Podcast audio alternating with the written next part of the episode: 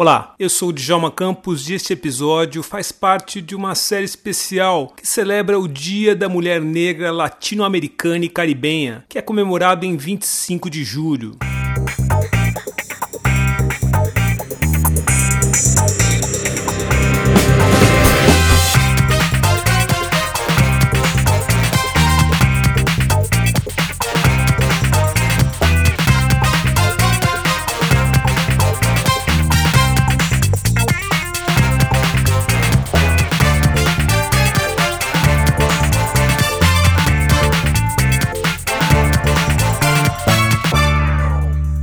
Dia da Mulher Negra Latino-Americana e Caribenha nasceu em 1992, ano do primeiro encontro de mulheres negras latino-americanas e caribenhas, realizado na República Dominicana. E além de propor uma união entre essas mulheres, o encontro visava também denunciar o racismo e o machismo enfrentado por mulheres negras. Para celebrar essa data, o 6 em 1 Podcast reuniu um time de mulheres negras potentes para falar sobre o Dia da Mulher Negra Latino-Americana e Caribenha. E nesse episódio nós vamos conversar com Marta Celestino, CEO da Ebony English.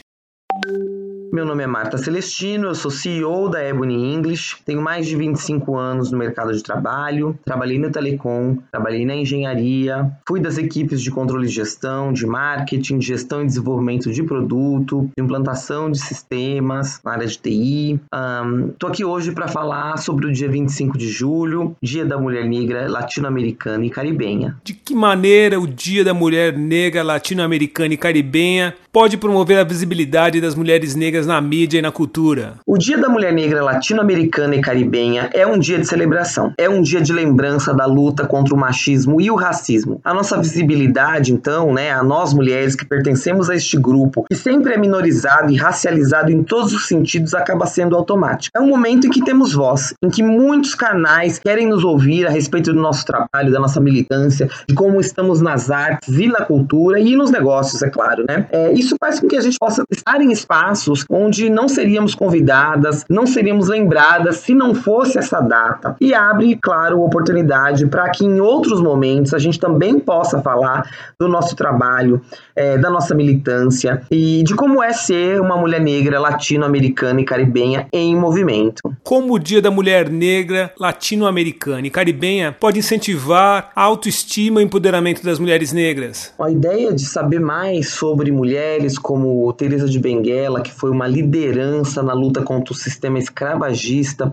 nos faz entender como a nossa ancestralidade desafia um discurso distorcido sobre a incapacidade é, das pessoas sequestradas no continente africano em se organizar e se rebelar. Teresa de Benguela foi como tantas outras rainhas e princesas e lideranças femininas que na África lutaram contra Portugal e a Europa pelo fim do tráfico negreiro. É, a gente está numa sociedade onde nós, pessoas negras, somos a maioria, mas somos invisibilizados, somos apagados, né? Temos um, temos, vivemos esse apagamento da nossa história, da história verdadeira, né? Porque a gente não nasceu com o tráfico negreiro. Então, esse conhecimento, é, a gente poder se reunir enquanto mulheres negras, latino-americanas e caribenhas para trocar experiências e falar dos nossos problemas e das nossas vitórias, é, é algo que nos incentiva, sim, e que mexe com a nossa autoestima. Quando a gente encontra os nossos pares fazendo coisas interessantes, fazendo coisas bonitas, fazendo movimento,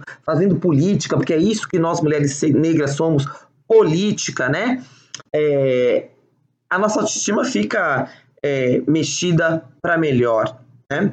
É, a África foi, é o berço da humanidade, é, então resgatar a imagem das nossas mais velhas, das nossas ancestrais, é definitivamente a solução para esse cardume fora d'água que nós somos. Né?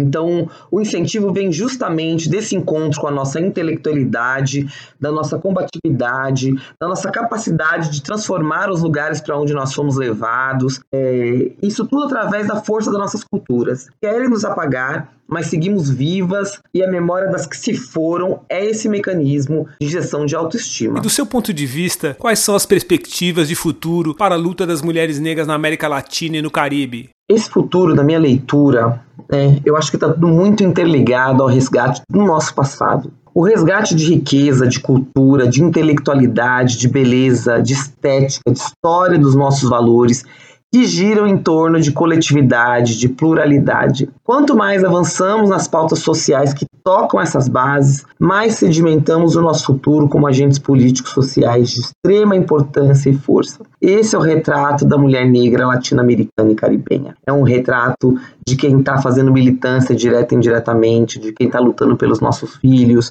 que às vezes estão sendo brutalizados e marginalizados pelo sistema, de quem está lutando pelo futuro, por um progresso onde a sociedade inteira precisa de mais humanidade, de mais humanismo. Eu sou o Djalma Campos e este foi mais um episódio do 6 em 1 Podcast. Um grande abraço e a gente se vê por aí.